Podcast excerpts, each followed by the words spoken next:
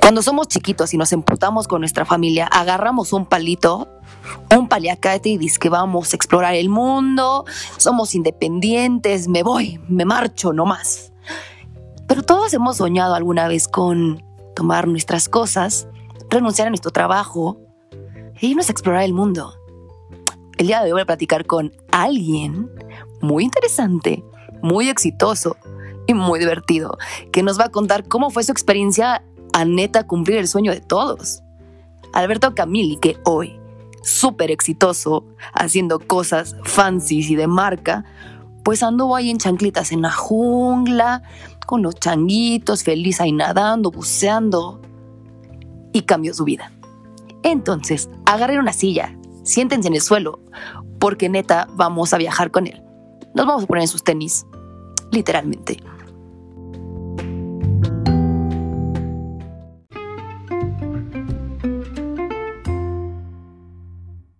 Bienvenidos a De Pendejada Chronicles. Hoy tengo un invitadazo, Alberto Camili. ¿Cómo te va? Muy bien, ¿y a ti? A todo Darks. Oye, qué gusto. Por fin se me hizo. Andas bien cotizado, mijo. No, pues fíjate que estoy un poco ocupado con todo lo que hago, pero eh, me, me, me cuesta un poco de trabajo acomodar mis tiempos. Soy un poco desordenado. Justo te iba a preguntar quién eres, qué haces y dónde te encontramos. Pues mira, soy Alberto Camili. Eh, me encuentran en Facebook como Alberto Camili y en Instagram como Beto Camili. Soy diseñador gráfico, este, soy egresado de la VM y pues me dedico a esto desde hace muchísimo tiempo porque eh, tenemos un negocio familiar que va referente a lo que yo hago, entonces llevo muchísimo trabajando en esto y pues ahora con la pandemia me vi en la necesidad de diversificar mi, este, mi manera de trabajo, ¿no? Entonces abrí una marca de tenis, que son tenis personalizados, los pinto completamente a mano y este, pues son contra agua, tienen como varias características que pues aguantan como un tenis de fábrica, digámoslo así, entonces pues es un trabajo un poco artesanal, la verdad.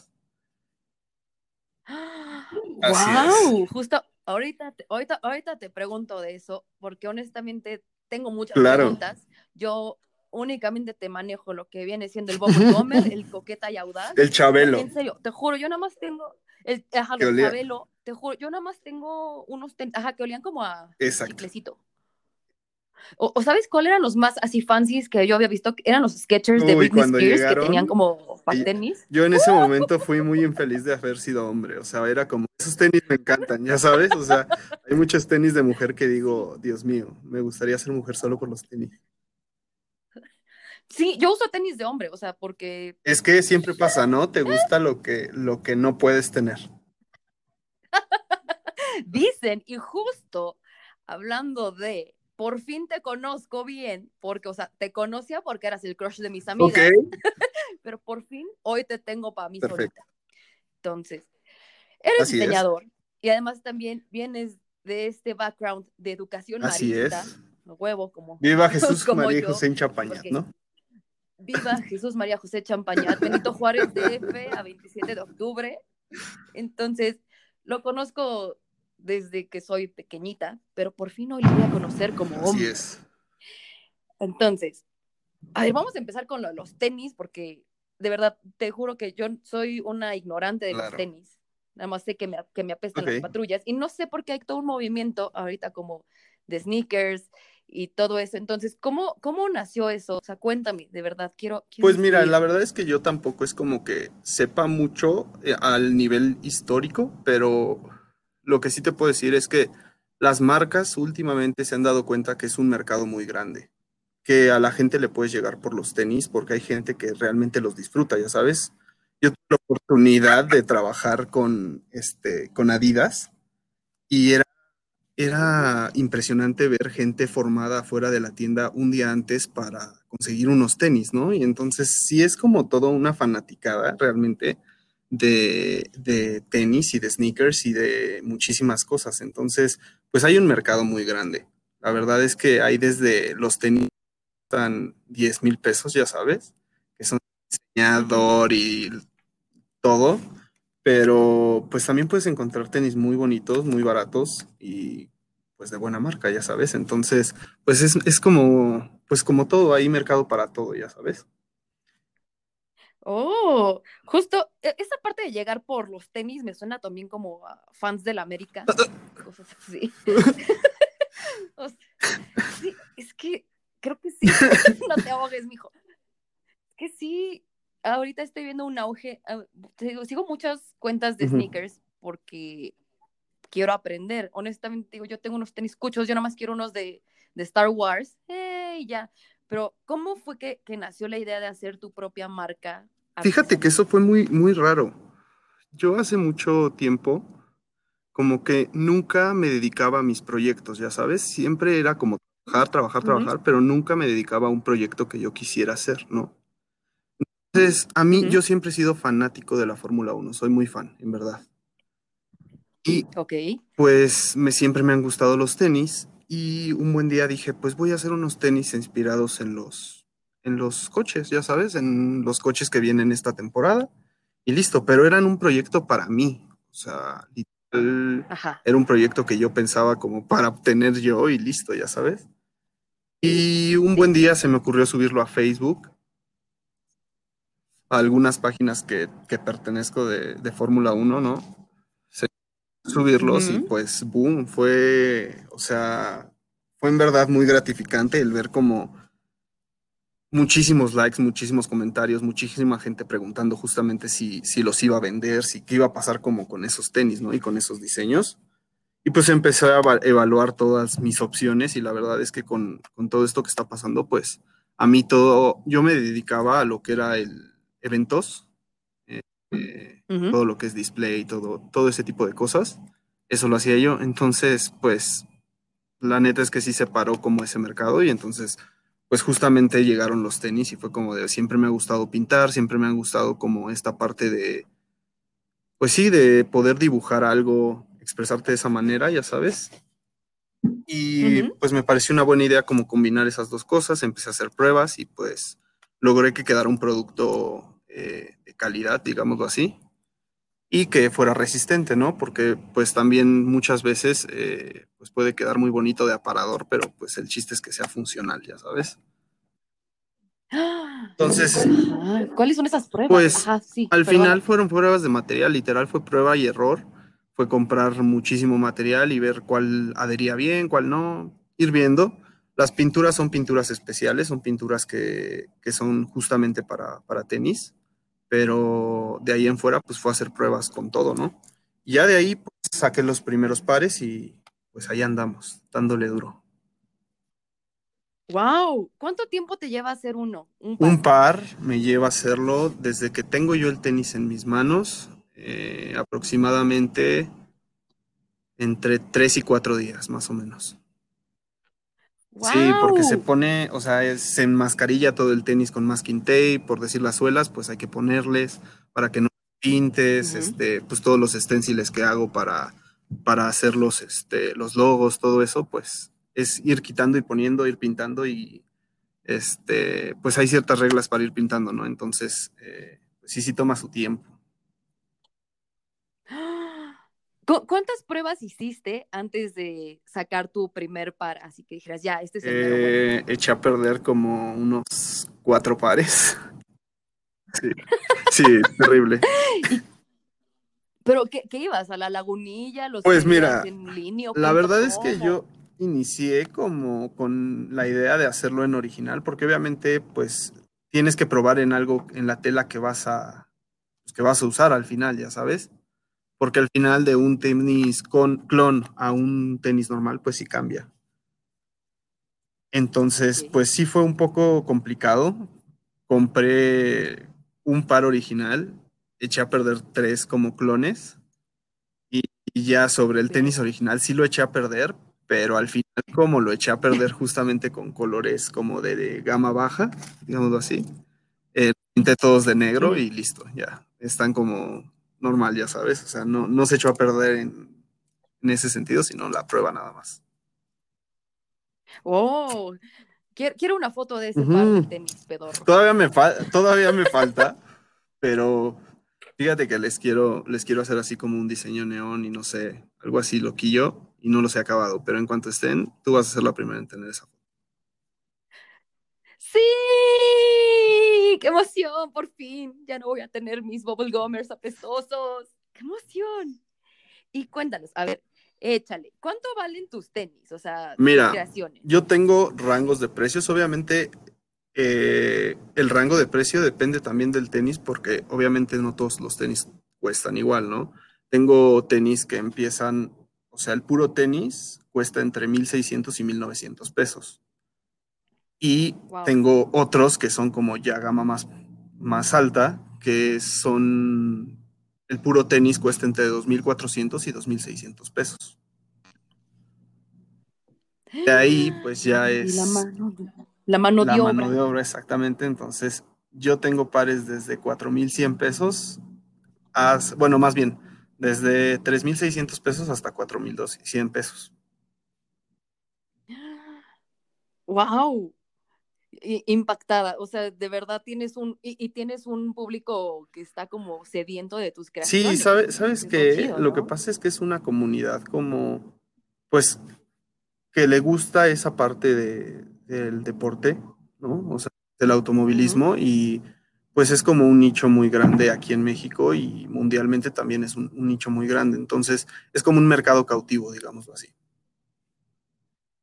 Sí, me acuerdo que cuando sacaste los de Red Bull, yo me quedé así, era de, Sí, mucha ¡ah! gente, mucha gente me ha dicho que esos están increíbles. Sí, están padrísimos, de verdad. ¿Cuál es tu página para que Es entren a? Camili con doble L, sneakers, literal. Así, así me encuentran tanto en Facebook como en Instagram.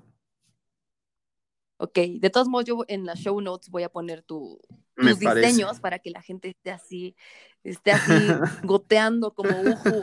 Wow.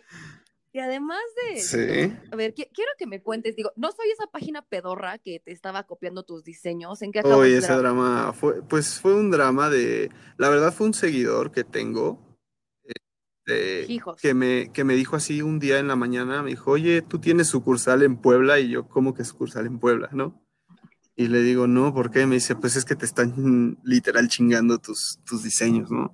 Y pues le dije, no, pues déjame ver, y ya me pasó la página, empecé a investigar, y pues eran unos güeyes que me habían bajado mis, mis, este, mis fotos. El problema no era tanto las fotos, digo, el, el robarse las fotos, sino que el diseño, ponle que tú, pues yo estoy consciente de que no soy exclusivo, ya sabes, y cualquiera puede hacer diseños como yo y lo quieras. El problema fue que ellos me robaron fotos de un tenis ya pintado. Entonces ellos estaban vendiendo un producto que ellos no estaban haciendo. Si ellos hubieran hecho mi diseño pintado por ellos, adelante, ya sabes, pues al final esto es de todos y para todos, ya sabes. Pero pues ya que te roben una foto tuya de algo que tú pintaste, que tú hiciste con tus manos, pues sí está complicado. Entonces, pues los reporté, obviamente, eh, hubo mucha gente que me ayudó, la verdad, y pues literal tomó 40 minutos para que lo, que lo bajaran. Ya después los encontré con marca, pero pues ya con diseños hechos por ellos y pues no, no me gusta, eh, este, pues como ser mala onda, pero la verdad es que pues cuando no eres diseñador gráfico e intentas hacer cosas de, eso, de ese tipo, pues se nota, ya sabes. Es lo mismo hacerlo de forma profesional que, que hacerlo nada más como por gusto. Entonces, pues sí es, sí es, sí fue como impactante ver que pues no, que no, no la iban a armar porque pues los diseños no, no llegaban a la altura, ya sabes, ni los colores eran los mismos, este, el Red Bull en azul fosforescente, o sea, sí, sí, Ay, sí, de ese, de ese, de ese calibre, por eso te digo, o sea, Ay, eran sí, sí, sí, sí, sí, o sea, por eso te digo, no es ser mala onda porque hay banda que lo hace excelente sin ser profesional, ¿eh? O sea, eso, eso, claro, sí, claro, pero pues sí era así como, sí, o sea, como mal, Sí, sí. entiendo el concepto, entiendo el concepto. Ahora, cuéntanos, ¿cómo es un día normal de trabajo para ti? O sea, ¿cuál es tu ritual para, para hacer un, un Para par hacer de un par de tenis? Tenis, Ujú, ¿Cuál es Lo primero ritual? es este, como preparar las pinturas que necesitas. Sobre todo tienes que ir midiendo cuánto necesitas, porque si se te llega a acabar un tono y te llega a variar, pues ahí ya tienes que volver a pintar el tenis, ya sabes. Porque quedan parches, entonces. Primero es eso. Eh, los, las pinturas, la verdad es que son complicadas porque tienen catalizadores, o sea, llevan catalizadores que las hacen más flexibles, más este, menos flexibles para plástico, para tela, para piel. O sea, llevan varias cosas para hacerla más mate, para hacerla más brillante. Es, todo mm. eso, pues lo preparo y ya teniendo todo eso preparado, lo primero es limpiar el tenis. Limpio el tenis completamente bien le echo un, un, líquido especial que quita el barniz que trae de fábrica el tenis. Y ya teniéndolo, digamos, como limpio, si tiene alguna imperfección, lo, o sea, como que haya quedado en la pintura, lo lijo un poco. Y ya después empiezo a pintar, literal, empiezo a pintar todo, todo lo, que, lo que se tenga que pintar sin hacer mascarilla. Y ya una vez que, que tengo que hacer mascarillas, pues empiezo a recortar lo que es el vinil. Yo lo, yo lo recorto en una máquina pero si no, se pueden ah. hacer como el dibujo, lo pasas a un masking tape, literal, y pegas el masking tape ya con tu, con tu recorte. Pero pues esto que te estoy diciendo, o sea, por decir, no sé, limpiar el tenis, para, para, empezar, limpiar el tenis, pues tengo que dejar secar el tenis como aproximadamente como cuatro horas para que se le seque bien, bien el, el solvente que le echo para quitarle el barniz, porque si no me rebota la pintura, entonces por eso te digo que son como cuatro o cinco días que sí tengo que esperar a que seque para ver cómo quedó, para ver los tonos, para, o sea, para todo. La verdad es que soy muy perfeccionista en mi trabajo, desde siempre, desde todo. Entonces, me gusta que queden muy bien, ya sabes, no, no dejo que quede ni un detalle. Entonces, si es como espero el tiempo que tengo que esperar. Por eso es que no los tengo como en entrega inmediata, así pues no, porque sí es un, un trabajo que lleva tiempo. Wow, ¿ves? Y por eso estás teniendo pues ahí vamos, ahí vamos. ¡Ah, ¡Qué emoción! Y ahora, tienes otro proyecto increíble, Así simuladores. Pues mira, hace mucho tiempo yo vi unos simuladores similares, pero justamente vi que pues nadie los armaba, o sea, era como están ahí, pero nadie los arma, nadie nada, ya sabes. Y cuando empezó justamente todo esto, pues yo dije así como de, bueno, pues voy a estar por lo menos dos meses encerrados, pues por lo menos que sean dos meses divertidos, ya sabes. Entonces, em, yo dentro de todo lo que hago del diseño, me dedico al 3D. Entonces, pues sé un poco de eh, como medidas y cosas así, entonces empecé a hacer un diseño de un simulador como de asiento de Fórmula 1 eh, a base de tubos PVC. Y pues lo mm. fui modificando, la verdad es que fue prueba y error hasta que llegué al producto final, pero pues al final quedó bastante bien y ya después pues se me ocurrió empezarlos a vender y lo hice, o sea, el modelo que yo tengo actualmente en mi casa pues no es el modelo eh, que vendo, no porque no sea el bueno, sino porque el mío yo no lo hice ajustable, por decir, ¿no? O sea, mi medida y listo. sin, sin, embargo, los que yo vendo son completamente ajustables. Entonces, este, pues mira, un, simulador de, de, o sea, como de ese estilo, con asiento incluido, digámoslo así. Eh, los precios están como en 10 mil pesos más o menos, empiezan los, los más bajos, 9 mil pesos a lo mejor. Yo estos simuladores, la verdad es que son bastante resistentes. Yo no he tenido ningún problema con el mío ni con los que he vendido. Y yo los doy casi a la mitad del precio. Yo los doy en 4.600 pesos. Entonces, pues sí es una ventaja sobre los demás porque al final el, el otro simulador sí, sí trae un asiento como tal, como de coche. Pero pues son 10 mil pesos. Ya sabes, es casi el doble. Entonces... Yo lo empecé justamente por eso, porque es un simulador que pues, es de bajo costo, digámoslo así, hablando en, números como de, de todo este tema. Y pues la verdad es que es bastante cómodo. O sea, yo juego y pues nunca ha sido así como de, ay, desperté con dolor de espalda o no sé. La verdad es que no. La, paso bastante bien.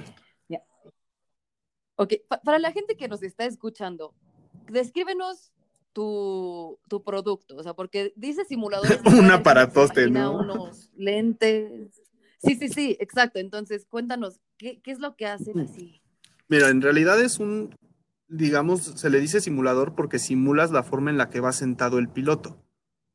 Es decir, yo, yo cuando me subo quedo prácticamente, pues no acostado, pero sí quedo sentado bastante eh, en la posición de un piloto. Entonces, eh, la, la verdad es que la experiencia es bastante padre.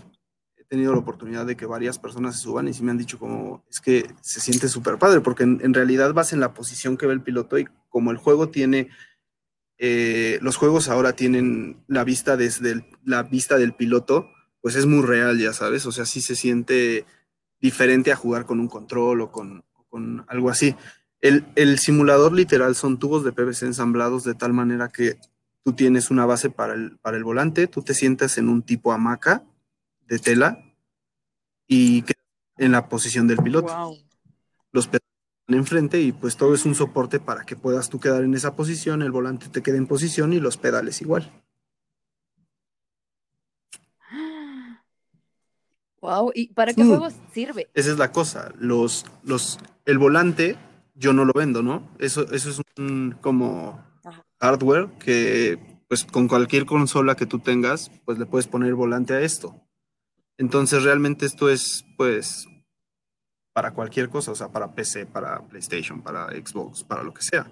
Porque al final esto es un soporte como para nada más ponerle el volante de la consola que tú tengas. Wow. Es, es el regalo Pues perfecto. fíjate que sí, la verdad es que sí son muy divertidos y aparte, pues no sé, o sea, es una manera padre de pasar el rato, ya sabes, pues, o sea, yo manejo y me gusta. La verdad es que la gente que, que te digo que se ha subido, pues sí es una experiencia bastante grata. Si te gustan los coches, la verdad es que sí es, sí es algo que, que deberías de probar para, para ver si te gusta, ya sabes, por lo menos. Ok. Ahora, otra pregunta mágica, porque Dime, dime. tengo varias. ¿De, de dónde nace esta pasión por los autos, por toda esta Pues mira, Fórmula 1? todo nace desde que mi papá, te digo que teni- tenemos un negocio familiar. En ese entonces el negocio se dedicaba a lo que era el video, el audiovisual, que era en ese entonces, que ahora es el video digital, literal. En ese entonces era el audiovisual, se tomaba con cámaras mucho más grandes y mi papá tuvo la oportunidad de estar en la última carrera que estuvo Ayrton Senna aquí en México. Y tuvo la Uh. oportunidad de grabar todo lo que pasaba en pits de él, tomar este, tomas de cuando se subía al coche, bla, bla, bla. Entonces desde ahí a mí me llevó a unas pruebas que nos invitaron en un Fórmula 4. Me subieron en un tipo como buggy ahí en el Autódromo Hermanos Rodríguez a dar una vuelta. Desde que yo sentí esa, la velocidad y la adrenalina de dar las vueltas tan rápido y ir tan rápido, me fascinó y de toda la vida pues me quedó como ese gusto por la velocidad, por la adrenalina de correr, por la adrenalina de, de ver, las, de ver las carreras. Literal, soy como los que les gusta el fútbol y mete un gol, no sé, este, a quién le van, porque ni siquiera soy tan bueno para el fútbol. Eh, eh, me pasa lo mismo por decir cuando Checo, que es el piloto mexicano, rebasa a alguien, ¿no? O sea, es como, oh, sí, o sea, soy igual. Entonces, me apasiona mucho por eso, porque me, desde chiquito mi papá me, sí, me, me llevaba las carreras cuando vino, eh, cuando llegaron a venir, cuando el tiempo de Adrián Fernández, de todo esto, pues siempre. Entonces, sí, sí, sí, soy súper fan, fan, fan de, del automovilismo y pues viene de mi papá. La verdad es que mi papá siempre le gustó, siempre, pues tuvo esa oportunidad de estar tan cerca y cuando pues, yo tuve esa experiencia de ver a mi papá subirse a un Fórmula 4 y que lo manejara y todo eso, pues sí fue impactante para mí. Fue como de, wow, me gusta mucho esto. Ay, ¿y cómo, cómo te sientes que este año no va a Pues haber mira, Fórmula 1 aquí en justamente era este fin de semana, ¿no? Ya ni me digas, ya sé, ya sé, ya sé. Pero, pues mira, son cosas que pasan. Yo creo que a todo hay que verle. Yo tengo una filosofía que es siempre sacarle el lado bueno a las cosas, ya sabes. Entonces, pues si le queremos ver el lado malo a todo esto que está pasando, pues malos va a haber un buen, un buen, no vamos a acabar. Pero si le intentas ver los buenos, son los menos a lo mejor, pero son los más valiosos. Entonces, pues creo que es mejor verle las cosas buenas y pues, pues si no hay este año ya habrá el próximo año y este año pues habrá otras cosas que hacer, ya sabes. ¡Wow! Me encanta. ¿Cuáles son las cosas buenas que estás sacando? Pues yo creo este que para mí el haber convivido tanto con mi familia, el poder estar con ellos, creo que eso fue un punto importante porque tenía mucho que no lo hacía porque creo que nunca te he contado, pero hace aproximadamente dos años me fui a, al sudeste asiático siete meses de mochilazo, renuncié a mi trabajo, vendí mi coche y me largué. Justo eso es lo que te iba a preguntar. Justo eso es lo que te iba a preguntar. O sea, no me lo dijiste, pero todo el mundo te Sí. seguimos la pista para Sí. ver que seguías vivo.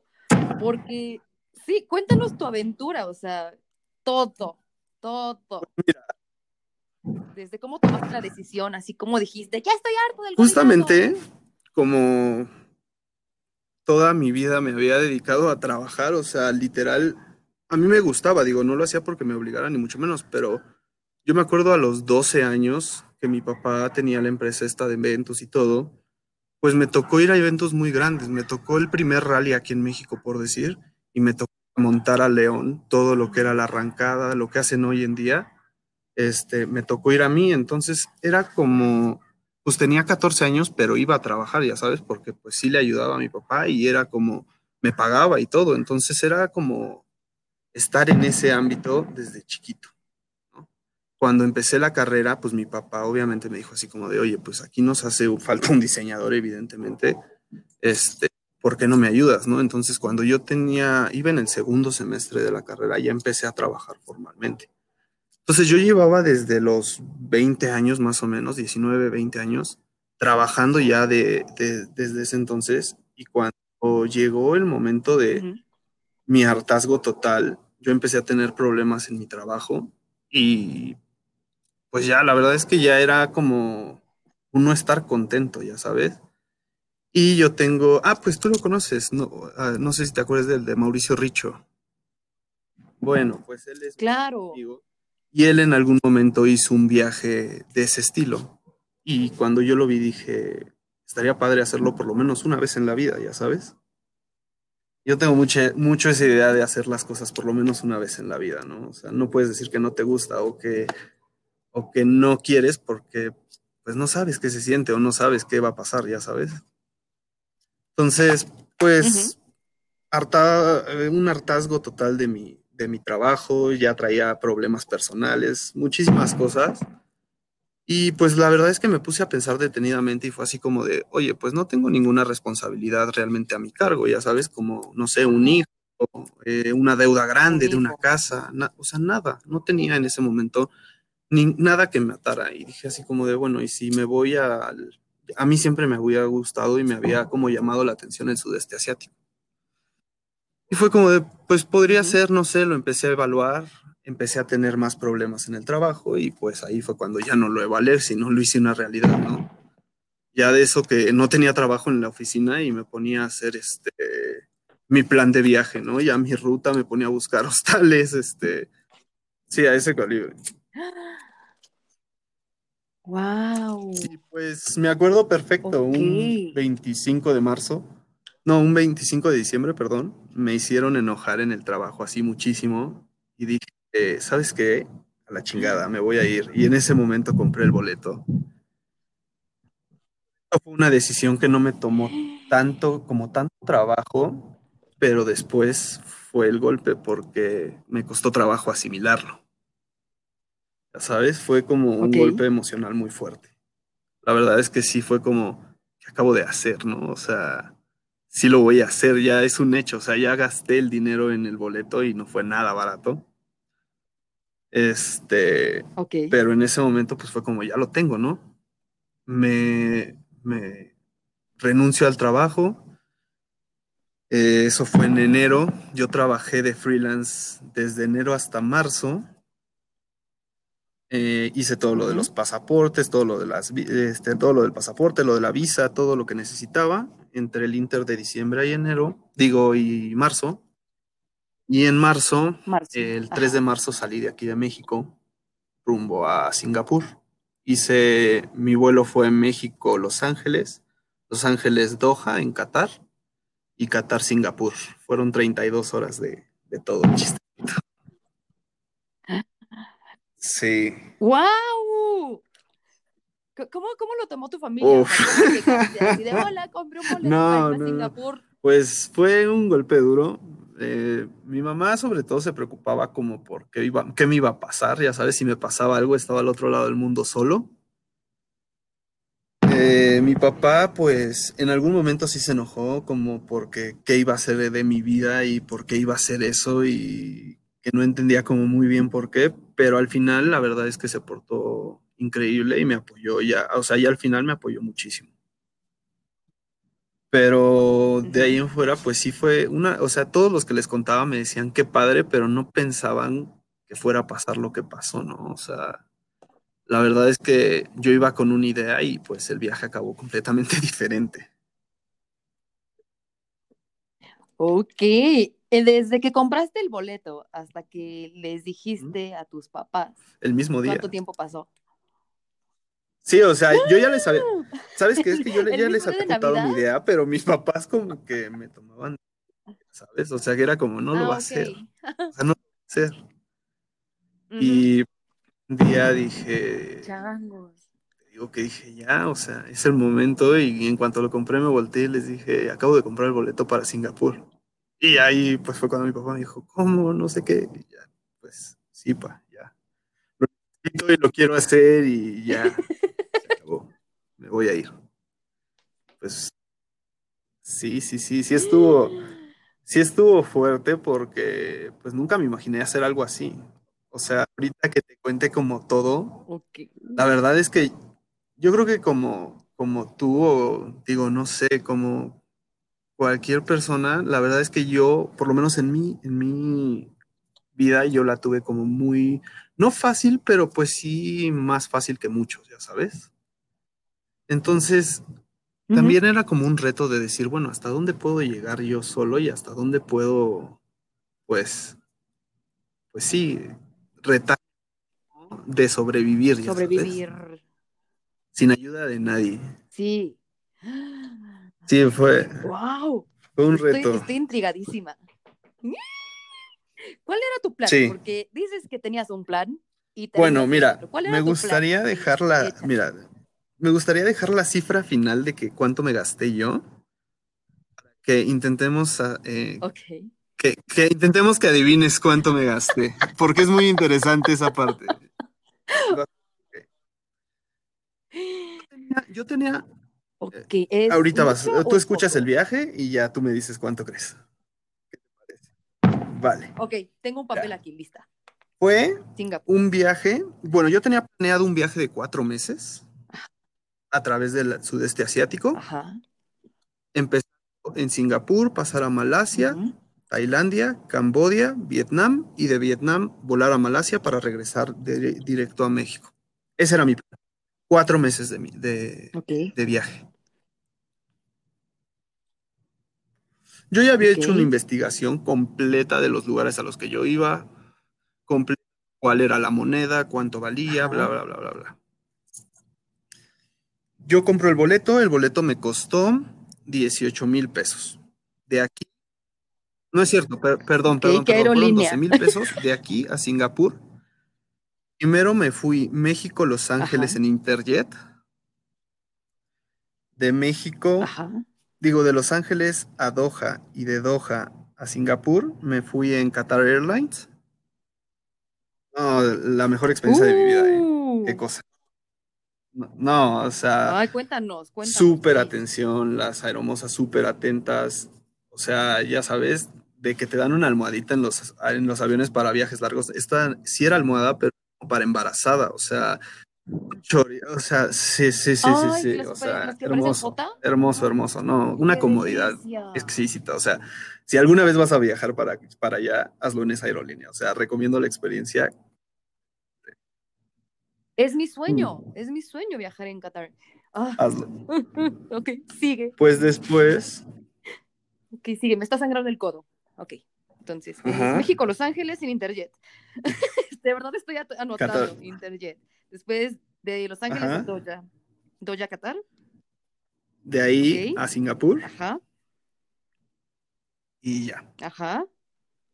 En Singapur estuve tres días nada más porque es excesivamente caro. Para mi plan. Para mi plan. Caro. ok, ahí te ¿a qué va, para que anotes. Mi presupuesto diario aproximado era de Sí, sí, sí. 16 a 18 dólares? Ajá, contemplando comida, ajá. hospedaje y transporte. Ok. Esto, Ajá. o sea, ese es el presupuesto final, contemplando eh, todo eso y algunos aviones, por decirte, ¿no? Que, que ya no hice cuenta como por aparte. Singapur me gastaba 60 Ya. dólares diarios. Porque el el hostal más barato ¿Qué? cuesta 20 dólares. Entonces era como, oye, no me estoy quedando en un hotel, o sea, me estoy quedando en un hostal, ya sabes. Ajá. No, ¿Y cómo fue no, llegar? eso fue ¿Cómo otra fue el cosa. O sea, de llegar así como? el aeropuerto de Singapur, no sé si has tenido chance de ver fotos. Es una locura. O sea, tienen una Claro. selva allá adentro. Tienen Una una selva allá adentro. O sea, pasas por el monorriel entre una selva, literal. Entonces, pues sí te saca de onda, ya sabes. Y algo que es un impacto completamente fuerte y que es, no sé, es muy diferente a cuando vas a Estados Unidos o cuando vas a Europa, porque todos hablan inglés y todo el mundo, pues más o menos entiendes, ya sabes. Allá no entiendes nada, nada. Por decir, en Singapur, algo que me impactó Wow. es que más de cinco o seis veces te dicen en un audio y en muchísimos idiomas, o sea, en español, en inglés, en francés, en alemán, en muchísimos idiomas, te dicen que no intentes pasar drogas porque es pena de muerte. Y que una vez que tú pases la aduana serás juzgado como de allá, ya sabes. Entonces, es pena de muerte. Sí, sí, sí. Es un muy interesante, o sea, el chicle es ilegal. El chicle es ilegal ¿Qué? porque es muy, es muy caro limpiar las calles. Entonces ese dinero nos los ahorramos, ¿no? Y pues lo invertimos en otra cosa. Es así, pues sí es una genialidad. Ok. ah. O sea, tiene muchas cosas así, por decir, te multan por no cruzarte eh, por las vías este, peatonales. Eh, ¿Qué más? No te puede, ah, no puedes cambiarte, por decir, en tu casa, no te puedes cambiar con cortinas abiertas. O sea, aunque sean cortinas de las delgaditas que se transparentan, no tienes que cerrar las, las otras. Porque es exhibicionismo. No, tienen muchas cosas muy, muy locas. La verdad es que sí es como, what? Sí es una cultura muy, muy diferente. La verdad es que te enseña a ser muy tolerante. Te enseña a ser muy, muy tolerante. Ok. Tres días, es una ciudad increíble, es Wow. un Europa en Asia, o sea, es increíble, increíble, increíble. Tecnología. Sí, O sea, sabes, sabes como tanto dinero, pero con tecnología como japonesa. Entonces es como de todo un poco y no, es una ciudad muy impactante, pero extremadamente cara. Ok. ¿Y Mi hostal, cómo era tu pues yo dormía en un cuarto como de 10 por 10 con seis literas. Y pues el día que yo llegué estaba lleno. Pues sí es impactante. La verdad es que yo nunca había viajado así. O sea, fue como mi primera vez en todo, ya sabes. Nunca había, nunca había Oh, viajado así, nunca. O sea, sí había viajado solo, pero no a esa magnitud ni con ese presupuesto.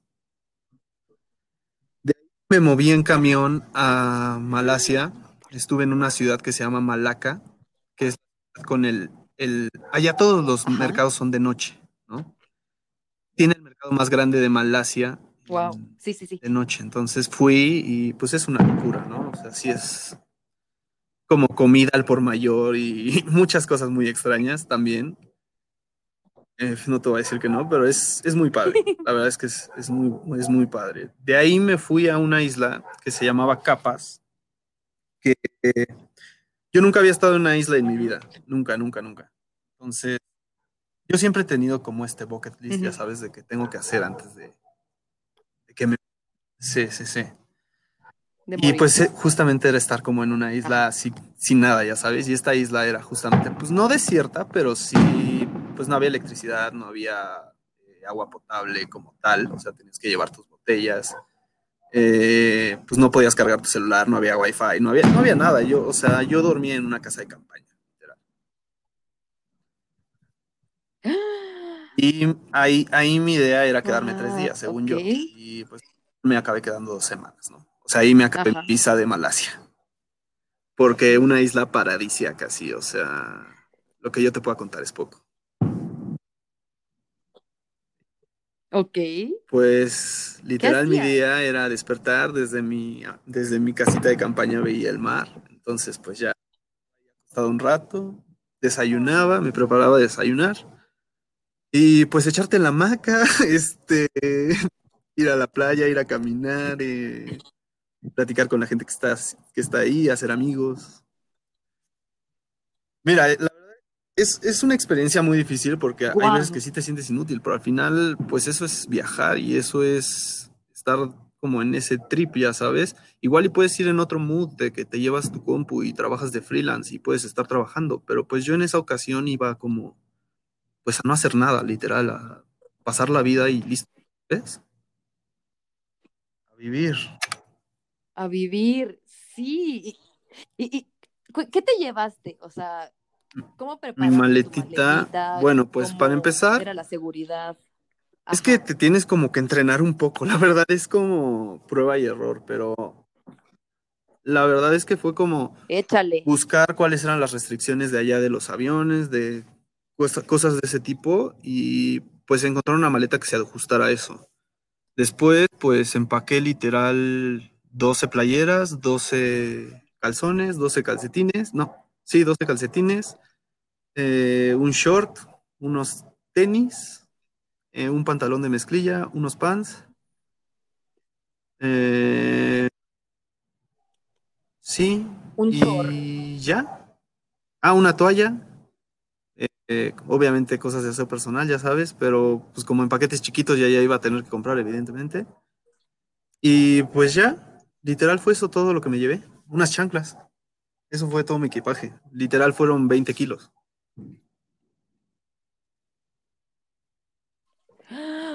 Pues no para todos, pero sí de hostal en hostal y fue una fiel compañera que es una mochila que guardo con recuerdos muy chidos. La neta es que es se vuelve en tu fiel compañera, o sea, se vuelve en, algo que no, que no sueltas todo todo el viaje. Y, el que llegue, el, que llegue contigo al final, pues es súper padre, porque hay mucha gente que se la roban o que se le rompe y tiene que comprar otro. Entonces, pues la neta es que sí pasó cosas duras, o sea.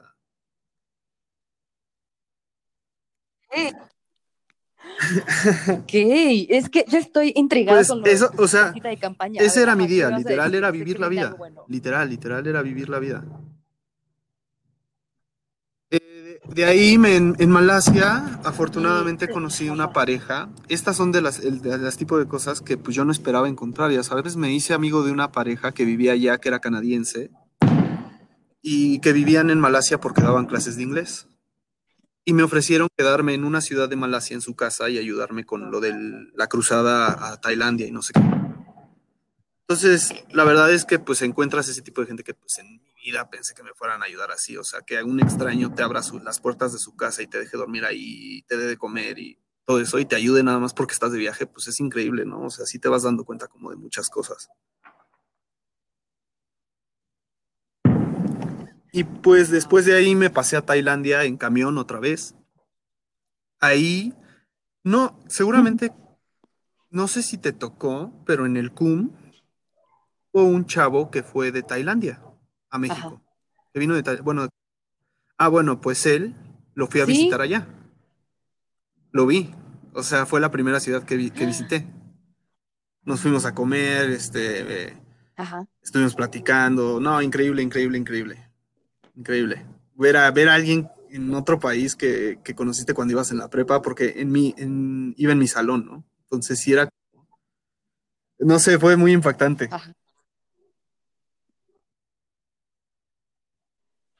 ¿Cuántos pues años no sé cuántos pasaron para que se volvieran Ayúdame con esa pregunta, por favor, porque ya empezaron las difíciles. Ya te empezaron las difíciles. Ah, salimos del cumbia Sí. como a los 18.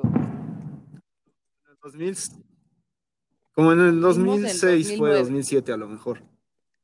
O sea, pues 13 años, ¿no? Ajá. Sí. Chale. Y la verdad es que yo nunca había hablado con él, ¿eh? O sea, Continúa. en la vida, lo tenía en Instagram, en Facebook, pero en la vida había hablado con él. Y cuando él se enteró, sí, cuando él se enteró que yo iba para allá, o sea, se portó increíble, increíble. La ciudad, de hecho, que yo visité, ahí fue uno de los grandes golpes. Mira, la verdad es que todo suena súper padre, pero el primer mes o mes y medio es bien difícil, porque pues es adaptarte a otras culturas, es adaptarte a estar solo.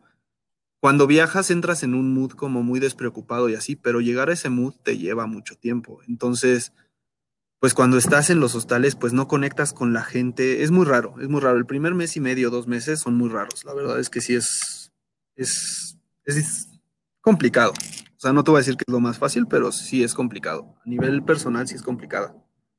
Todo el tiempo estás es como confundido de ¿y ahora qué hago? Y, o sea, no sé, es muy... A mí me pasó, no sé si a todos, pero sí fue muy complicado. Wow, te, te dio como. No, no, no, porque fíjate que ni siquiera era ¿Te dio como, quiero regresarme, ya sabes, pero era este sentimiento como de, pues estás solo, y te digo, como ese mood en el que entras cuando estás viajando, pues al principio no estás, entonces es difícil conectar con la gente, es difícil como, pues sí, como estar en el mismo rollo.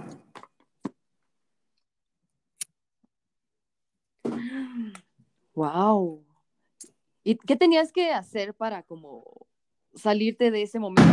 Pues mira, Sí, primero lo empecé a a evadir un poco y ahí empecé a fumar. Yo ya fumaba, pero regresé a fumar, ¿no?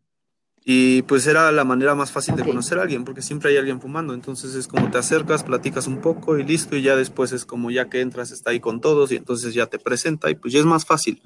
Pero cuando es como ese, ese expertise, o sea, ya no necesitas un cigarro, sino que llegas, te sientas, empiezas a platicar con cualquiera de cualquier banalidad y listo. Porque cuando tú estás de viaje también es bien, bien, bien hostigoso que te estén preguntando qué has hecho, ya sabes has estado. Y no es por, por, por ser mamón ni nada, pero sí pasa, porque pues, si te estás moviendo de ciudad cada tres o cuatro días, pues la verdad es que es complicado, pues, estar explicando todo y que no te pregunten, porque al final estás conociendo gente nueva cada tres, cuatro días.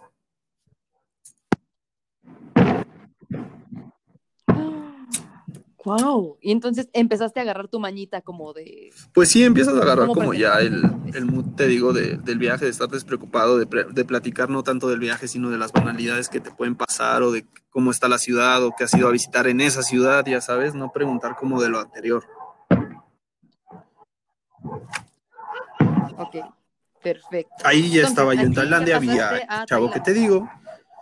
De ahí me fui a islas, otros lugares, y caí en una isla en la que, en la que aprendí a bucear. Yo siempre le había tenido miedo a meterme al mar como en lo profundo, pero no, o sea, obviamente no en lo profundo de la orilla, ya sabes, sino meterte mar abierto y meterte al mar. Sí me daba como un poco nervio porque decía yo, ¿qué habrá abajo? O sea, no sabes qué hay abajo. Entonces es como, me entraba como esa intriga, ya sabes. Hasta que un día dije, pues ya estoy aquí, la isla era famosa por el buceo y dije, pues creo que es el momento y me metí a cursos de buceo y pues hoy en día estoy a dos cursos, tres cursos de ser buzo profesional. Sí, sí, sí. De certificarme. Sí, sí, sí, sí, De certificarte internacionalmente. Sí, ¡Wow! me- la verdad es que sí. No, sí te pusiste Este, mijo. no, pues la verdad es que me gustó mucho. La verdad es que es un, un- un deporte súper padre. Es el respirar abajo del agua. Digo, no sé si lo has hecho, pero si no lo has hecho, tienes que hacerlo. O sea, esa experiencia de respirar abajo del agua es, es muy rara. Ok, me da miedo. Sí, las veces que lo he intentado, Bueno, ya me voy. termino saliendo. No, Oiga, no quiero, muchas gracias. Regresar, no, ya no. Sí, bueno, ya me voy. No, sí, sí, dice pues, mi mamá que siempre ya no. A ver, Espérate ahí, aguántame la risa, mijo, tantito. A ver, de Malaca, Ajá. el Malaca era el, el- donde estaba el mercadito, ¿verdad? Ok. Y los, te ibas en buses, más o menos en cuánto andaban los buses. En unos 9 dólares, ponle. El más caro y el más barato en unos 6. Ok. Ok. Entonces, Capas, Tailandia. Ah, no, ese lo ¿y el patrocinó mi madre. ¿En cuánto andaba? Sí, me, habló y me dijo así como, bueno, uno de Ay, ellos, porque los demás sí los pagué, pero esos no los metí en la cuenta final, entonces dejémoslos por aparte. Ok. Ya está, yo estoy ahogando de la impresión. De ahí pues me moví por allá. Ah, eso, eso está bueno. Me fui a una isla, se llama Copangan, donde hay una fiesta cada que es luna llena. Pero es una fiesta de todos contra todos, literal. Uh, Porque hay latinos, hay de Europa, hay de, de todos lados, o sea, de donde te puedas imaginar ahí. Entonces es literal todos contra todos porque pues todo el mundo se pone ebrio. Allá las neta es que no son tan, pues, tan comunes. Ajá. Entonces, pues es a nivel peda, pero máxima. Y pues es una playa como del tamaño de la de Acapulco, más o menos. De gente bailando en los lugares porque lo que está padre es que cada lugar pone música diferente. Es, si te gusta el reggaetón, puedes ir a bailar reggaetón. Ah. Porque aunque estás en Asia, hay reggaetón. ¿eh? Ah, pero por supuesto, les encanta despacito y todas esas ¿Cómo cosas. crees? Uf. Sí, no, no, no. Una locura. qué horror. Hay de ¿Por todo, qué? entonces se pone buena la fiesta. La verdad, Ajá. estás bien. Ok. Y, y eso de todos contra Pues todos. literal explícame, es muy fácil encontrar una mujer. Ok. ¿Mujer Pues o lo que mujer sea. con... O sea, es Con fácil. Bueno, es que en Tailandia, para empezar, los, ellos, ¿cómo les dicen? Los shemales, creo que son. Eh, es toda una cultura, o sea, es toda una cultura. O sea, existe maquillaje para ellos, existe eh, muchísimas cosas como de prendas de vestir para que puedan ocultar. O sea, es, es toda una cultura. La verdad, es impresionante que de repente estás así y no sabes si es hombre o mujer y es como de no. O sea, no puedo distinguir, ya sabes. Es, te digo, es, es toda una cultura, entonces Sí. es diferente, es diferente. No, tampoco, Sí, pues, tampoco, en pero, tiempos de guerra, cualquier hoyo es trinchera. pero, pues sí, sí, sí, sí la, sí la pasé bien, la verdad. De ahí- Exacto. ¿no? Agujero, aunque sea de caballero. Pues tú mira, eso, eso no, eso no sé, vida, pero de otra ocasión, porque Ok, exacto. de acuerdo. De ahí- En otro viaje será. Ok. De ahí, de Pues estuve viajando de- dentro de, fuiste de- a- de Tailandia, o sea, estuve en, en muchísimos pueblitos. En Tailandia estuve mes y medio. Me surgió la idea de irme a, a Nueva... Bueno, Ajá. primero intentarme ir a Australia a conseguir trabajo y probar como suerte, pero no me dieron la visa. Eso es súper raro porque pues sí tenía como Oh. amigos allá que me dieron carta y todo, pero pues no me la dieron. Al final pues también tienen que pasar cosas así para que no todo sea bueno, ya sabes. Exacto. Hasta el postre Entonces, más rico tiene una pizca de sal. de ahí- entonces. Como no pude, pues empecé a ver opciones, pero yo seguí como mi viaje, ¿no? O sea, mi plan nunca cambió como que de seguir. De ahí me fui a... Ahí ya llevaba yo dos meses y medio de viaje. De ahí me fui a Cambodia en autobús.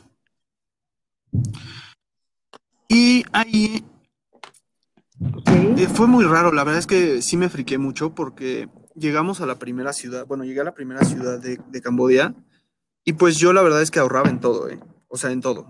Te puedo decir que sí, no, no, no te voy a decir que comía tres veces al día, no, comía dos, ¿no? Comía, desayunaba muy tarde y cenaba muy temprano. Sí. Y, este, pues los hostales obviamente eran hostales que Sí. pagaba yo entre, en el sudeste pagué como entre seis bueno, desde, es que no fueron los menos, pero entre, ponle que entre 3 dólares y 8 dólares el más caro. Ujú. Ujú. Por noche. Wow, por día. Ok. De ahí, este, llegando a la primera ciudad de Camboya, pues bajé del autobús y me fui caminando a mi hostal, ¿no? Estaba a un kilómetro, dije, ah, bueno, con la mochila, pues no pasa nada. Ajá. Yo llevaba dos, yo llevaba dos mochilitas, llevaba mi backpack, Y que era esa repente, que nunca soltaba, ¿no? Que era como donde traía mi pasaporte, donde Ajá. traía el dinero, donde traía mi tarjeta, donde Ajá. traía, este, pues todo, todo lo valioso, digámoslo así. Algo que yo recomiendo. si alguien quiere tomar el consejo, es Sí. hacer una placa con tu nombre, un teléfono de emergencia y tu tipo de sangre, por si te llega a pasar algo. Y traerla como contigo, ¿no? Ok. Y este, pues llegué a mi hostal y había un chavo ahí en, en las camas y pues me dijo así como de, hola, ¿cómo estás? Y yo bien, me dice, tú venías en mi camión. Y yo, no, pues no sé, güey, o sea, la verdad no te vi, ¿no? Y me dice, no, sí, tú venías en mi camión y este, ¿por qué no te viniste en taxi? No sé qué, está bien lejos. Le dije, no, pues es que yo vengo en plan ahorro, ¿no? Y me dijo así como, ¿qué vas a hacer? Le dije, no, pues en realidad nada, ¿no? Pues quieres ir a comer, pues vamos a comer.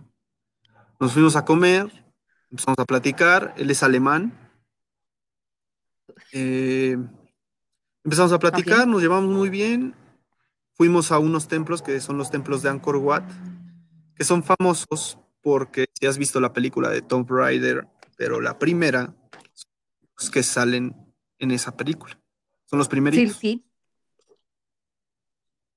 Entonces, pues fue como ir a ver eso y aparte pues todo el Wow. templo, ¿no? Todo lo que significa, eh, la vibra ahí es increíble, o sea, fu- fuimos al amanecer, no, es una cosa espectacular, espectacular. Ver a los monjes meditando allá dentro del templo, Ok. ¿no? Es, es una cosa realmente especial, la verdad es que sí es un templo que, que yo creo que te cambia la forma, a mí me cambió mucho la forma de ver pues el viaje un poco, porque sí es como una vibra bien, bien especial. O sea, no sé, no sé cómo explicarlo, pero es increíble. De ahí empezamos a platicar y teníamos el mismo plan de seguir por Camboya, entonces empezamos a viajar juntos.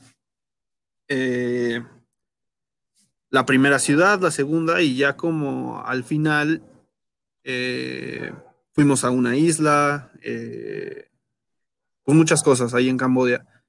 Y al final eh, teníamos el mismo plan de irnos a Vietnam y cruzar Vietnam en una moto. En moto. Sí. En moto. Entonces de ahí de, de Camboya nos cruzamos a Vietnam Ajá. y en Vietnam este, compramos una moto en la primera ciudad que se llama Ho Chi Minh, que es la capital. Digo, perdón, la ciudad más grande, es la ciudad más grande de, de, de, este, de Vietnam. Ho Chi. Minh. Ho Chi Minh. El equivalente ¿En a cuatro salió mil la moto? sí. Una moto, cabe Verga. resaltar que era una moto Ok. antiguísima, china, y era un motor 110 que no subía a más de 60 kilómetros por hora, o ya muy forzada a 70, y se veía que tenía como dos o tres vueltas al país. O sea, una moto realmente infame. O sea, sí, no, no, no, no, no.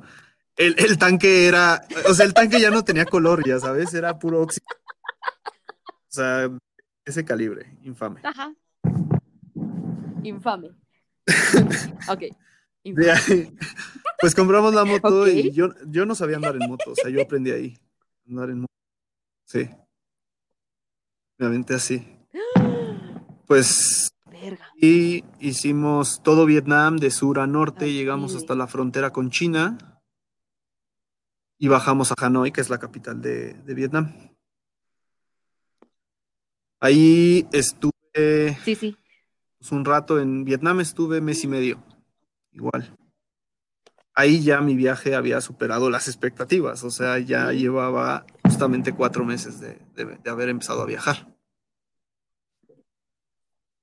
De ahí, sí, no, no tenía boleto, más bien. ¿Tenías boleto abierto? Ah, no tenía boleto de regreso. Ok. Ah. ¡Uh! Y pues de ahí, Ya, como no me dieron la visa de Australia durante ese, todo ese viaje que te acabo de contar, que, que viajé con este alemán, con, con Mark se llama, eh, Sí. pues me surgió la idea de irme a Nueva Zelanda. Literal, a probar suerte y ver qué onda. Ajá. Wow. Entonces de, de Vietnam volé a Nueva Zelanda. De ahí pagué Fantasía. ¿Cuánto te salió? Como 6 mil pesos, más o menos 6 mil 500 pesos.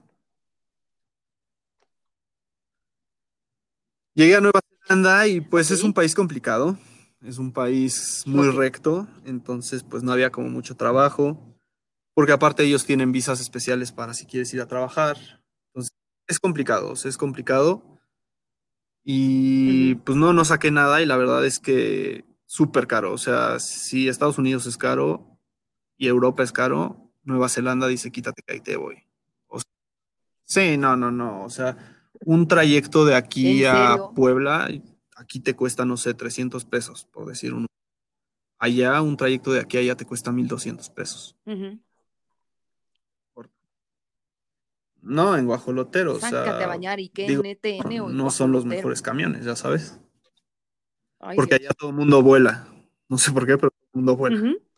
Ok. En una pinche isla que está en el culo del mundo, pero vuela. Ok. Ahí Todo estuve Ok. ¿Cuánto tiempo estuviste 28 ahí? días. Sí, o sea, no, pero ahí sí tuve que salir corriendo porque, o sea, de yo venir, de venir pagando de 3 a 8 Se te dólares, como te dije, aquí el hostal más barato me salía en 22, 25. Sí, no, era una locura y pues hacía súper, ya sabes, y cosas así para no gastar. De, Chale.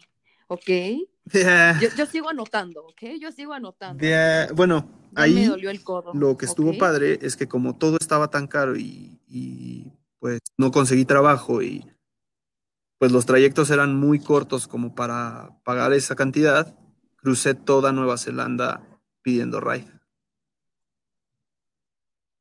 Sí, pidiendo ride, crucé toda Nueva Zelanda. ¿Cómo crees? ¿Cómo, cómo El iniciaste? primero ¿Cómo fue nos tu primer ride? subieron unas chicas de como de DHL de allá, que viajé con una argentina como dos semanas Wow. allá. Y Wow. Esa fue una que estuvo muy padre, otra que nos recogió, que nos, nos llevó, pero nos llevó hasta el hostal y al día siguiente nos volvió a llevar. No, muy buena onda. Otro chavo que nos dio hospedaje.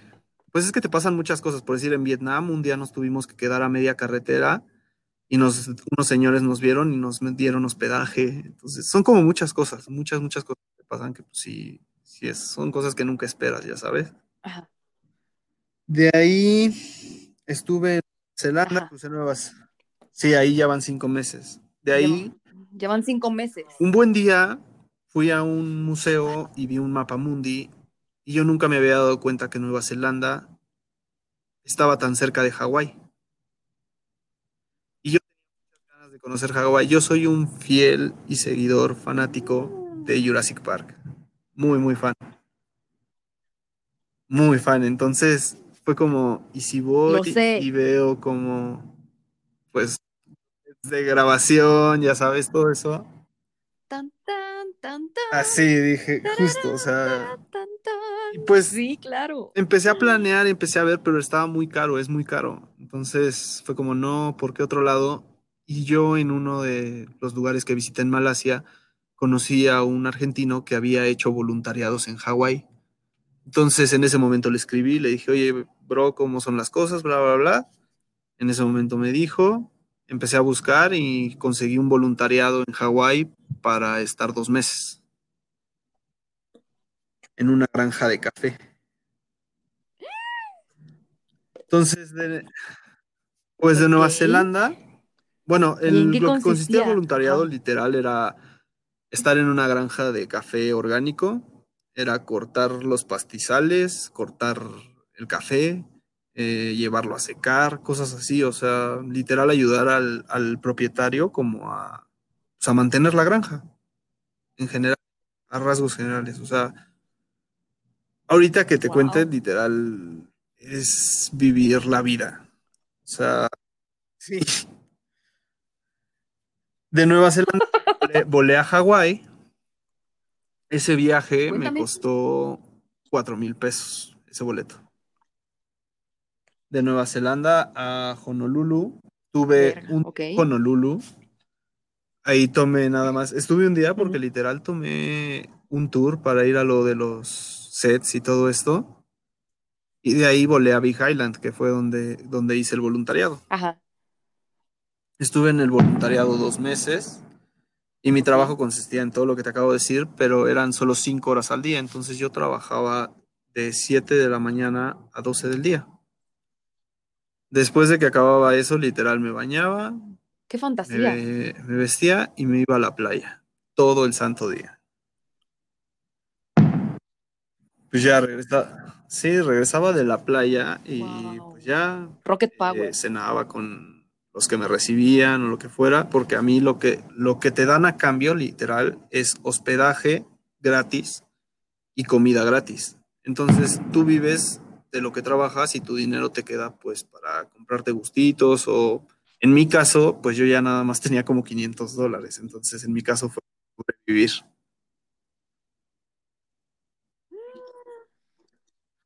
Ajá, Wow. ahí estuve dos meses. Primero el plan era un mes, pero después este chavo me dijo que si podía más, le dije que sí. Y pues ya, me quedé dos meses. Y de ahí volé a Los Ángeles. Y de Los Ángeles volé a México. De Big Island a Los de Ángeles, me Honolulu a Los Ángeles, ¿cuánto te salió? otros cuatro. Ah, dígale. O sea, ya bueno, Los Ángeles y México. Verga.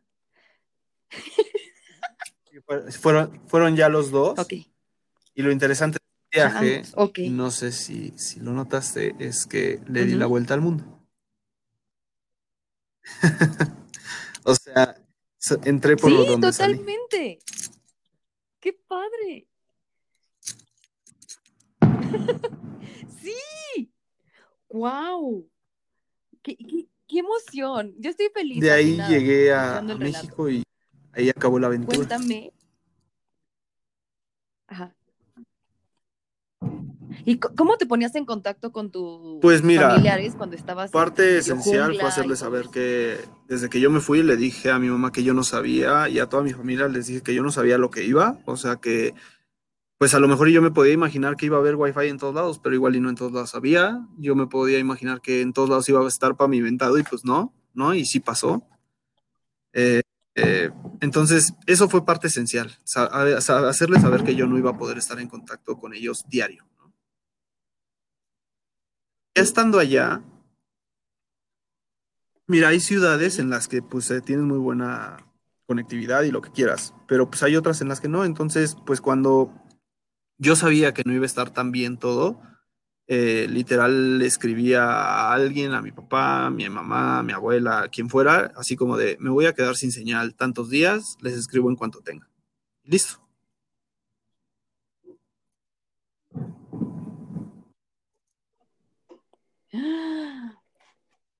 ¿Cómo cambió la percepción de tus papás y de tu familia cuando les decías la primera vez, eh, voy a quedar un mes más, Pues, a cuando ya les decías, eh, voy a estar aquí La verdad yo me meses"? sigo preguntando por qué regresé, pero eh, yo creo que van tomando como pues lo que les vas dejando, ya sabes, porque cuando yo empecé a hacer, o sea, cuando yo literal empecé a planear y todo, pues nunca me imaginé que también es parte egoísta de tu parte, porque nada más haces lo que tú quieres y lo que tú pues ansías, pero lo que más, los demás piensen no te importa realmente. Entonces, en esa parte de la familia, pues sí es complicado porque al final, pues ellos se van acostumbrando a que tú no los vas a tomar en cuenta para tomar tus decisiones sobre tu viaje. Entonces, pues literal lo van aceptando. O sea, es como de, pues sí está bien, que te diviertas y síguete la pasando increíble. Ya sabes, porque pues al final, como tú estás tomando esa decisión, pues no, o sea, en mi caso, no, a, a mí no me hubieran hecho regresar, por decir, más que si hubiera muerto algún familiar o algo así, pero si no, pues no hay problema que no se pueda arreglar, ya sabes. Ok, sí, claro. Wow. ¿Qué sentiste cuando Muy ya raro, tomaste el Muy raro. de Los Ángeles? Es uno de los sentimientos más raros de ¿Cómo mi vida. Ese y el haber visto a mi papá por primera vez. eh, no sé. Fue muy raro porque literal no sabes qué decir. Porque te preguntan cómo. Sí, o sea, te dicen cómo te fue. Pues bien, o sea, evidentemente bien, pero pues cómo te cuento siete meses en dos minutos, ya sabes, o en media hora. Es complicado, entonces sí es muy raro, es un feeling muy raro y lo que viene después es mucho más duro. O sea, sí es, es como una depresión de después del viaje, pero no es como cualquier depresión después del viaje, sino que cuando tú te vas, te vas de una manera y la verdad es que sí regresas de otra, regresas con otros pensamientos, regresas con otra manera de ser, con otra forma de pensar, con otra forma de, de ver las cosas simplemente. Entonces, también es muy duro venir y darte cuenta de que tú te fuiste a lo mejor y pues son siete meses, pero cuando estás allá parece una eternidad. Entonces, cuando llegas y ves que tú ya eres otro y que estás como viendo las cosas de otra manera y los que se quedaron aquí siguen en lo mismo, es muy complicado. O sea, te saca mucho de pedo. Es, es como el golpe más fuerte. Ok. Wow. ¿Y Uy, yo creo que en qué muchísimas cambió cosas. Alberto Muchis- en este viaje? Eh, una, aprendí a ser súper tolerante. Muy tolerante. Yo antes era muy intolerante con muchas cosas que no me parecían, que no, que yo no pensaba como ellos o como alguien. Era súper intolerante y pues tienes que enseñarte a ser tolerante allá por lo que te digo. O sea, cambias de país, cambias de cultura. No solo cambia la comida, cambia todo. Entonces, te tienes que hacer tolerante a ese cambio. Otra, eh, me enseñé a estar en paz conmigo mismo. Me enseñé a, a aceptar muchas cosas de mí que yo antes no aceptaba, ¿no? Eso. Eh, otra, me, me, Wow. Me enseñé a conocerme más y a no hacer cosas que no quiera o que no me gusten o que, ¿cómo te diré? Que, que a, veces haces, pero sabes que no las quieres hacer, o sea, que, que, que no tienes como esa seguridad de decir no. Ajá, exacto, eso, eso lo aprendí como mucho en el Ajá, viaje. a poner límites. Y yo creo que la más importante fue el volverme un una persona un poco más positiva, verle como la- el lado bueno a las cosas y no tanto lo malo, sino ver mejor para, para lo bien y no para lo mal.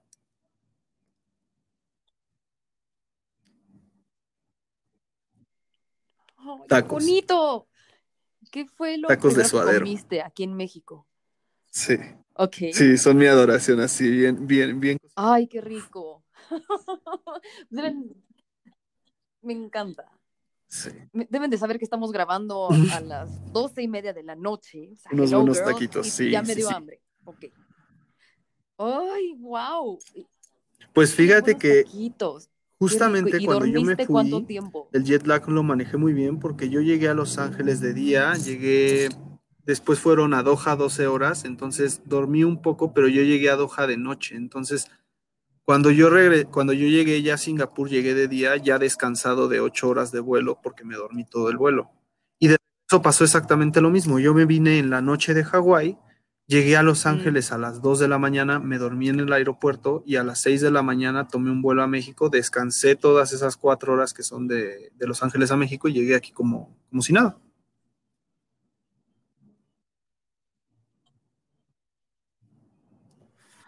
Wow.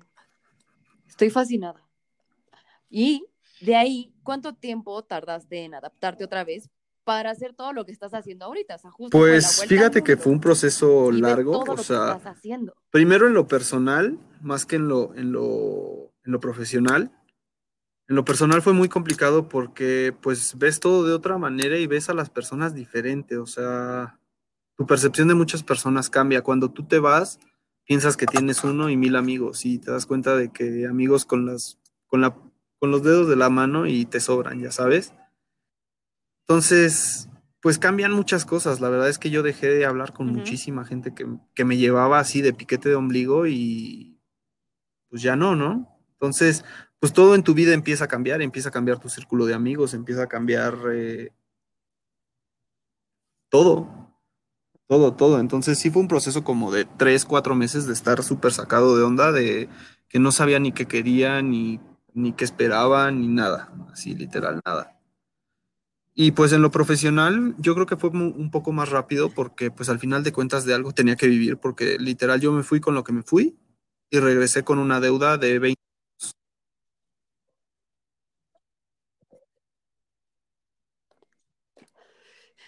A ver, eh, eh, se cortó esa parte, a ver, porque yo llevo de cuenta Esto ya se salió de control. 500. No, a ver, no, de 55. Llevo como O sea, lleva 55 55 mil pesos. Perdón, no soy, no soy buena con los números, por eso ¿Para soy siete meses? psicóloga. Sorry. Ajá. No, Ah, no, o sea, eso es como los datos Yo dije, de No, no, no, yo dije, no, no manches. No, no, Creo que no me regañes. sí, ojalá, ojalá, ojalá. Ojalá, ¿no? No, No, fíjate que eso rec- súmale que los, fíjate que recuerditos, no. y todo Ay, sí. eso. y, mm, unos 30 más.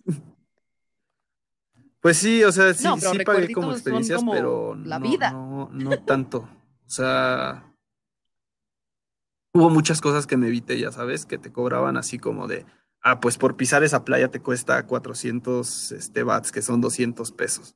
Ah, pues no, me voy nadando y nado ahí y me regreso, listo, ya sabes, o sea, aplicaba la ñera, sí, pero no lo hacía, o sea.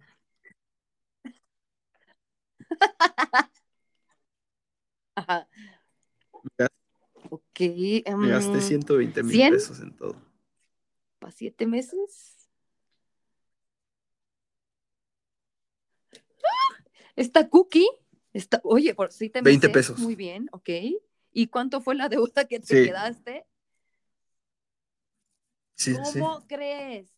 Eh, para una tarjeta ¿Y que tuve 20 que comprar ya con mi tarjeta de crédito de teléfono porque mi papá no llegó a tiempo por mí, entonces, pues para ver dónde lo veía, ya sabes.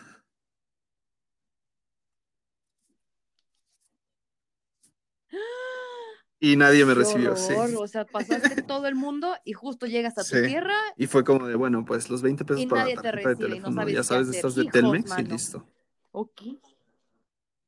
Sí, yo ya no traía ni un quinto, o sea, Sí, mi- sí, sí. literal mi mis últimos dólares me los gasté en un Jack in the Box antes de subirme al avión. Sí. Soy muy fan de, esa- de Ay, esas hamburguesas. rico. Ya, porque tengo hambre, ya. Por amor de Jesucristo. Son muy ricas. Y no quiero imaginarme si ahorita, si hay monchis o qué, tú sigues aquí diciéndome comida rica. Hijos.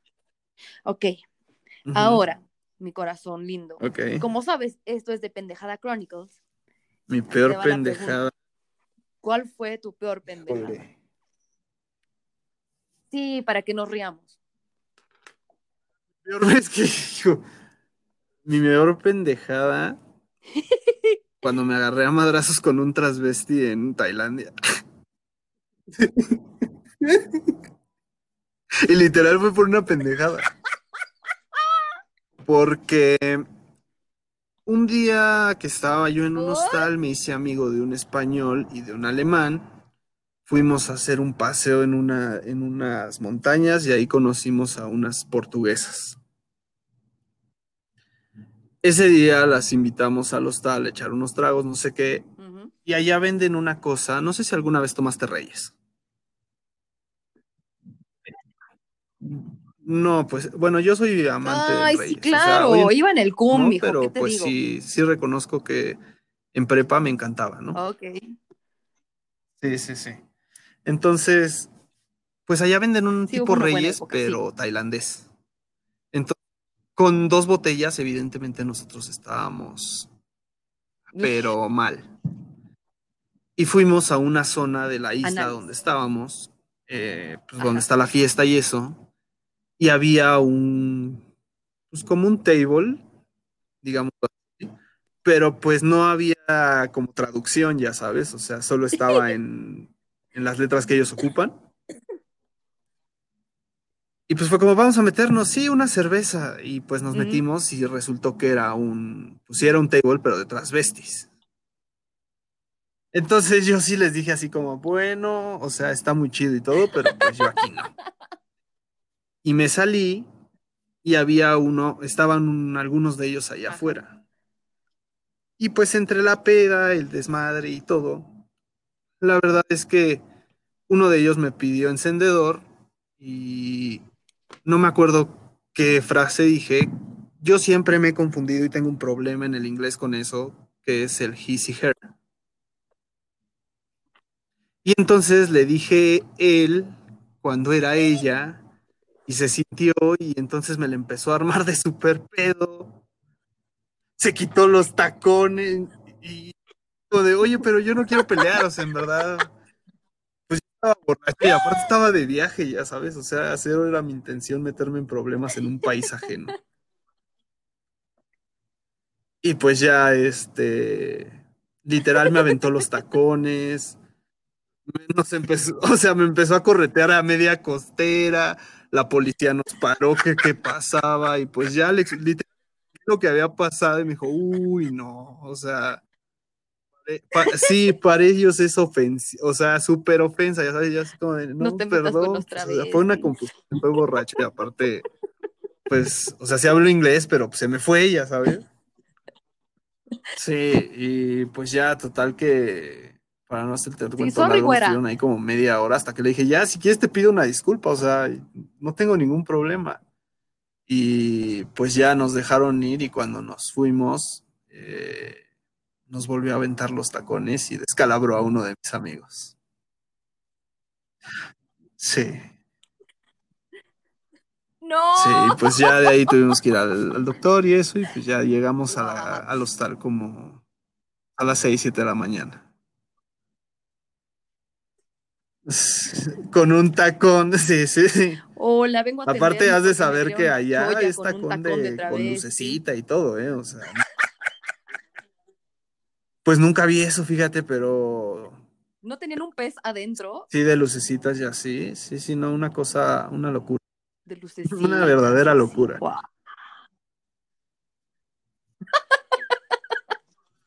Sí. Wow. Muy, muy, muy buena pendejada. Muchas gracias. Soy fan de tu Un risa. feliz.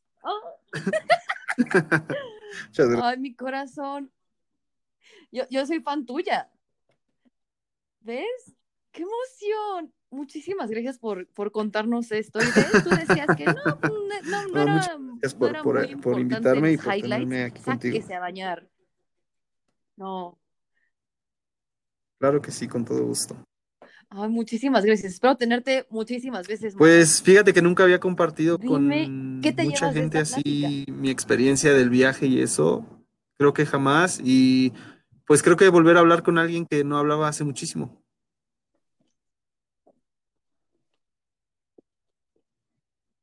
Sí, sí, sí, qué sí, lo sé, lo boniti, sé. que también es fans de, de Jurassic Park, de verdad me fascina, me encanta.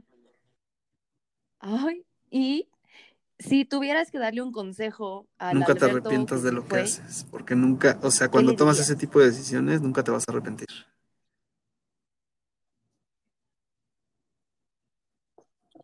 ¿Qué sigue? Pues mira, seguían muchas cosas, pero esta cosa me tiene frenado. Yo mi plan era irme a, me iba a Europa eh, dos meses, me iba a Marruecos un mes y de ahí me iba a la India a estar aproximadamente tres meses porque tengo amigos allá, entonces Wow. me iba para allá, pero pues con todo esto me frenó, me frenó todo el viaje. Eso era lo que seguía. Ahorita yo creo que lo que sigue es seguir, eh, pues, trabajando y haciendo lo que estoy haciendo y que esto siga creciendo y hasta que se pueda y en cuanto nos abran las fronteras y que todo se pueda hacer con normalidad, así sea en uno o dos años, pues ya, ya estaremos para viajar.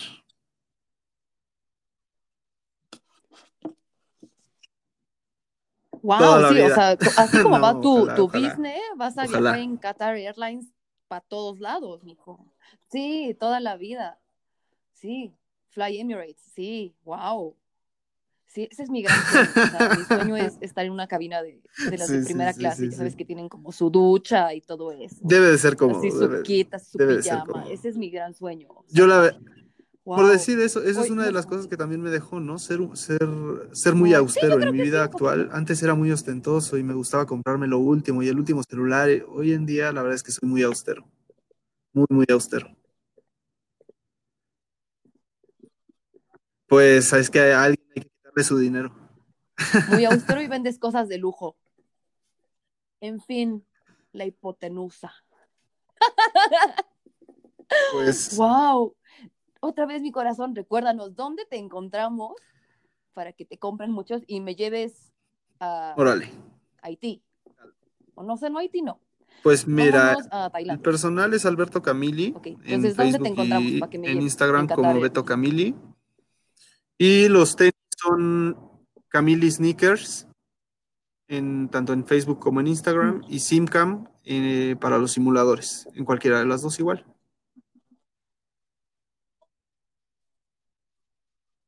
Vale. ¡Qué emoción! De todos modos, yo voy a poner fotos de todos tus productos. Ahorita dame unos minutos. Yo hago mi magia. Nada más. Mi corazón. Me la ¿algo pasé muy bien quieras y muchas contar, gracias más? Otra vez por tenerme aquí contigo. mandar.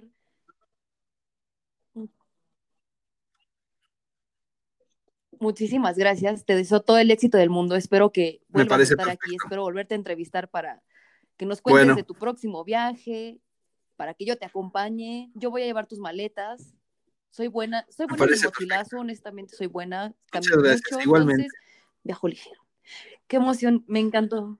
Me encantó platicar contigo. Que tengas una hermosa semana. Y recuerden que a mí me encuentran como la Nori en Instagram con doble I. Y mi página de internet es lanori.com porque vivo en el 2000. Nos escuchamos.